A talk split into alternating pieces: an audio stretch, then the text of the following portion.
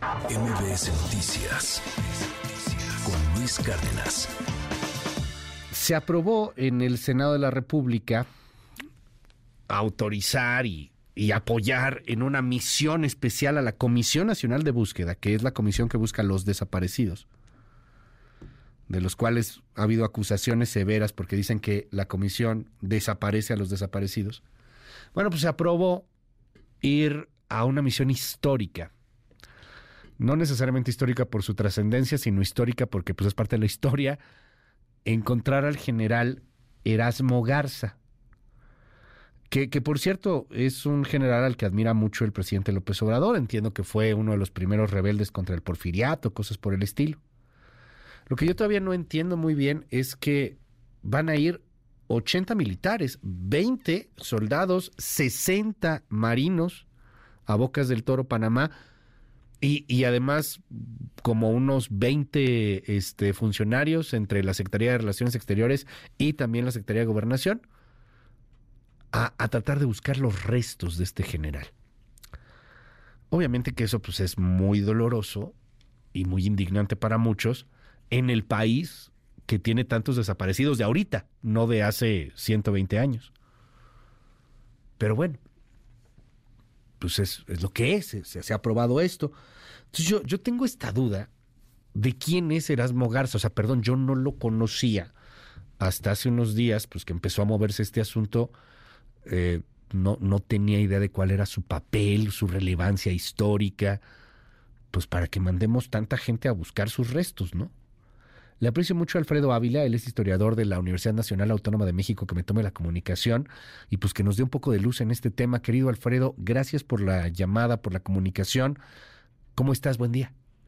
Luis, buenos días, ¿cómo estás? Muy bien, muy bien, con, con muchas dudas, Alfredo. Pues, ¿quién es este señor, oye?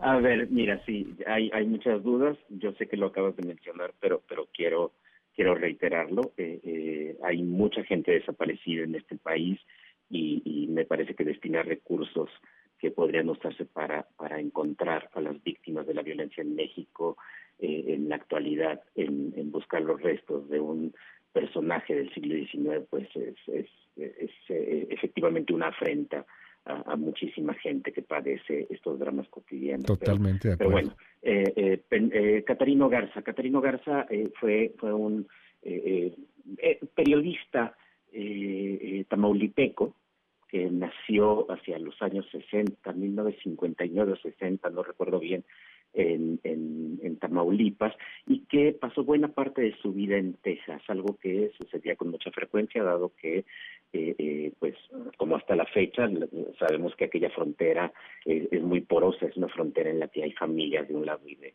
y, y del otro. Y, Catarino Garza pues siguió su carrera de periodista pues fundamentalmente en Estados Unidos, eh, muy cercano a algunos de los eh, eh, militares y políticos que habían participado en México en la guerra de, de reforma, pero también en la guerra contra la, la intervención francesa, particularmente con uno, Ignacio Martínez, eh, un, un, que además eh, hizo una carrera también como literato, se le conoce como, como escritor fundamentalmente y que ya desde los años 80 eh, se había trasladado también a, a, a Texas y llevaba una, una eh, algunos periódicos, El Mundo fundamentalmente, muy crítico del gobierno de Porfirio Díaz.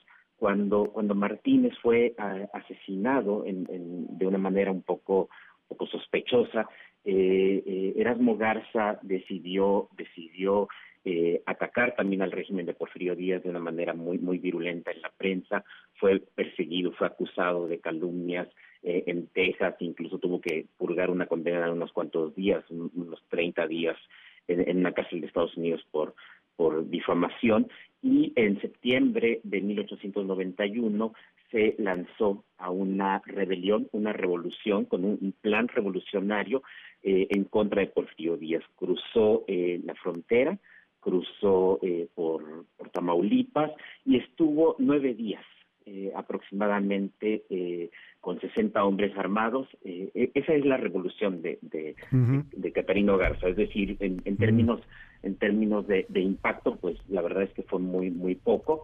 el plan el plan revolucionario era un plan que se limitaba a criticar a Porfirio Díaz por abusos en el poder. No es un plan que contenga que contenga ningún aspecto social. De allí que muchos historiadores consideran que no es un antecedente de la Revolución Mexicana, pero que la Revolución Mexicana, como sabemos, tiene tiene un proyecto social, un proyecto de reivindicación particularmente campesina.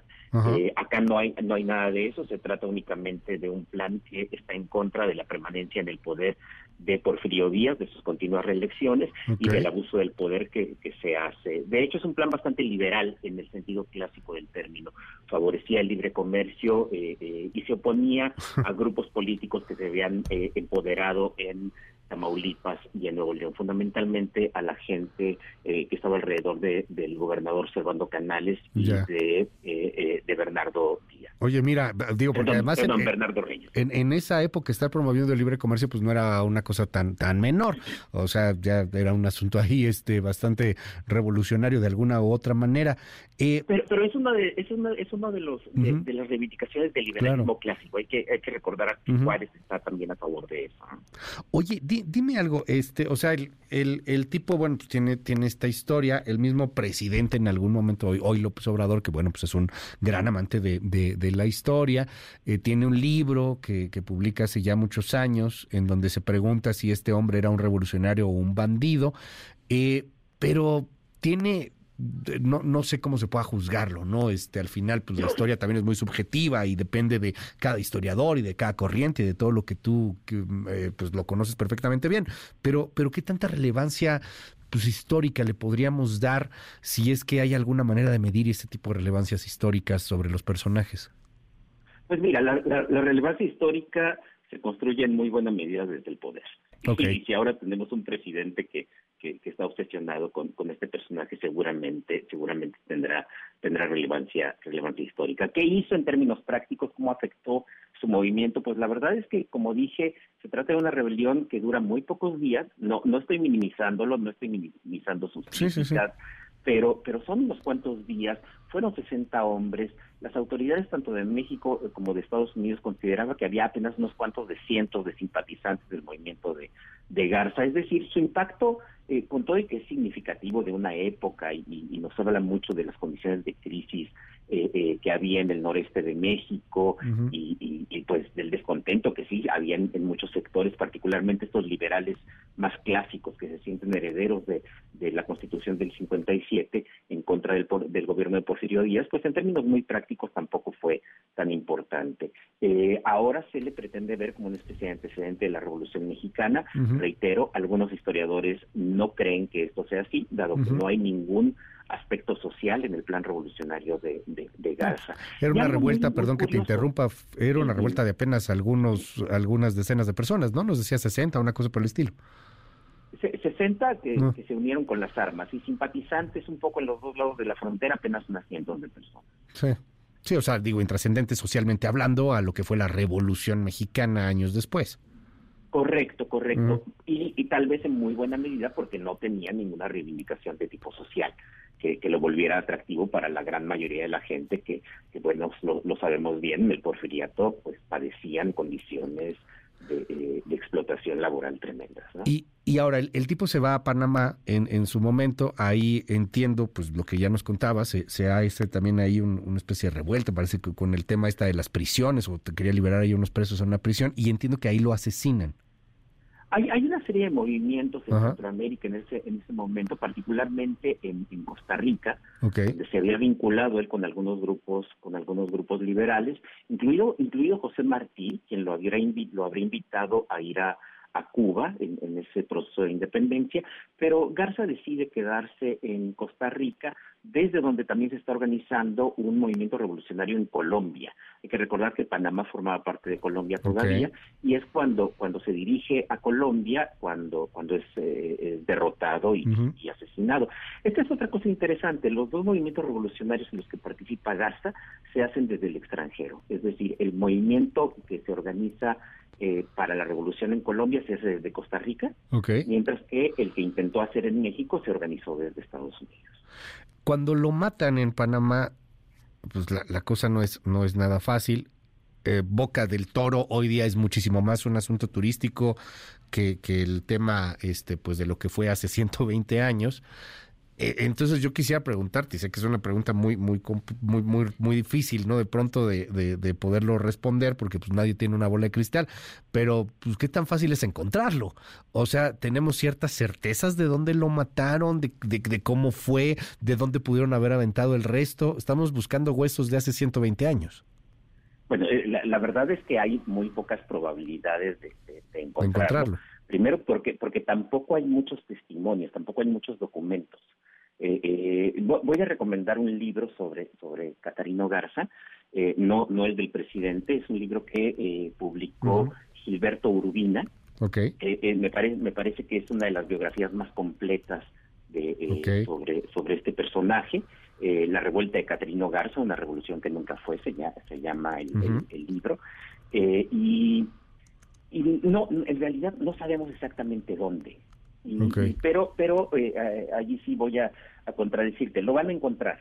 Ah, lo van a encontrar de, de, la misma manera como se encontraron los restos de Cuauhtémoc.